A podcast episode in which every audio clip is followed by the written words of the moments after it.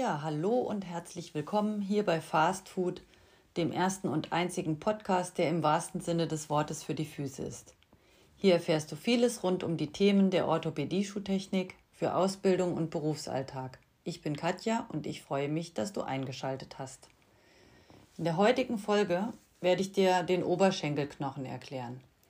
Er ist der größte und kräftigste Knochen des menschlichen Körpers und sein lateinischer Name ist Femur, es handelt sich hier um einen Röhrenknochen. Auf die Knochenarten werde ich in einer anderen Folge nochmal eingehen. Ich gehe jetzt mal von oben nach unten am Oberschenkel und beschreibe dir die wichtigen Stellen. Also, am oberen, also proximalen Ende ist der Oberschenkelkopf. Der ist kugelförmig und heißt Caput femoris.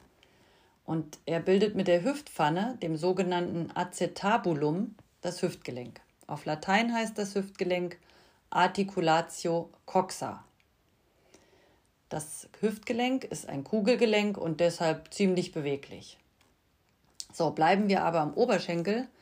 Den Oberschenkelkopf hatten wir. Darunter liegt der Oberschenkelhals und der wird Column femoris genannt. Also das Femoris haben wir immer dabei, weil das einfach der Hinweis darauf ist, dass es sich am Oberschenkel, dem Femur, befindet.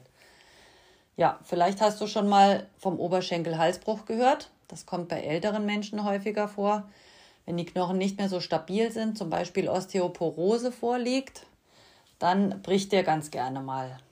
Ja, und am Übergang vom Oberschenkelhals, dem Column femoris, zum Körper des Oberschenkels oder auch Körper äh, Oberschenkelschaft genannt, dem Corpus femoris, jetzt wird es kompliziert so langsam, da liegen der große und der kleine Rollhügel. Und diese heißen Trochanter major, ist der große, und der Trochanter minor, der kleine Rollhügel. Und die dienen als Muskelansatzstellen. Ja, dann haben wir am unteren Ende äh, hat der Oberschenkel noch seitlich zwei Knochenvorsprünge. Die nennen sich Gelenkknorren. Wenn man sie einzeln benennt, dann gibt es den inneren Gelenkknorren und den äußeren Gelenkknorren. Nicht Knochen, sondern Knorren mit Doppel-R in der Mitte. So, und der innere heißt Epicondylus medialis femoris und der äußere heißt Epicondylus lateralis femoris. Und jetzt will ich dir aber nochmal helfen, diese zusammengesetzten Wörter besser zu verstehen. Epicondylus ist ähm, der Gelenkknochen, medial ist innen und lateral außen und femoris ist abgeleitet vom Femur, also dem Oberschenkel. Und so setzen sich eigentlich die meisten Worte in der Anatomie zusammen und wenn man einmal so ein bisschen Durchblick bekommen hat, dann kann man sich viele Sachen auch erschließen. Ja, so am unteren Ende, dem distalen Ende, bildet der Femur mit dem Schienbein mit dem Schienbein, der Tibia, das Kniegelenk. Und das nennt sich Articulatio genus. Ähm, du hast ja eben schon vom Articulatio coxa gehört. Da kommt jetzt beides mal beim Kniegelenk und beim Hüftgelenk das Wort Articulatio vor. Das bedeutet einfach nur, dass es sich um ein Gelenk handelt und dann das weitere Wort beschreibt dann immer, um welches Gelenk es sich handelt.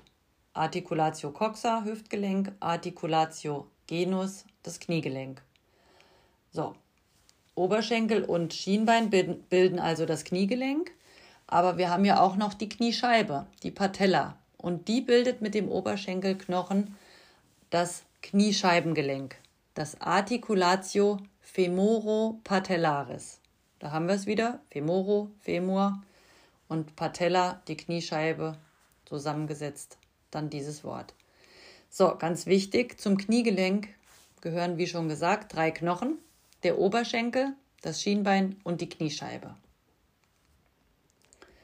Und beim Kniegelenk handelt es sich um ein Drehgleitgelenk oder Drehscharniergelenk, je nachdem, in welchem Anatomiebuch man nachliest. Aber es ist dasselbe damit gemeint. Und das Kniegelenk ist das größte und komplizierteste Gelenk unseres Körpers und deshalb definitiv eine eigene Folge wert. Und das Hüftgelenk ist übrigens das zweitgrößte Gelenk. Ja.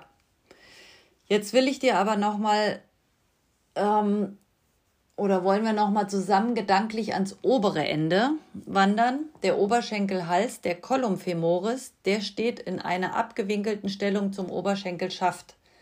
Man spricht da vom Schenkelhalswinkel.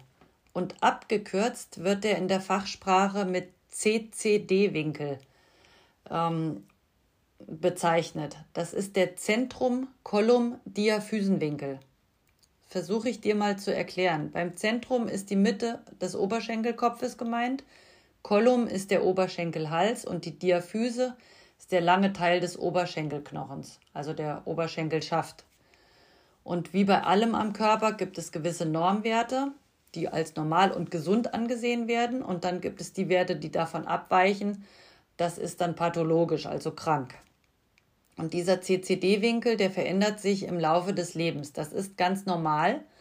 Bei Säuglingen beträgt der 145 Grad, in der Pubertät liegt er bei 130 Grad und im Erwachsenenalter sind es dann 128 Grad. Es wird also im Laufe des Lebens immer flacher.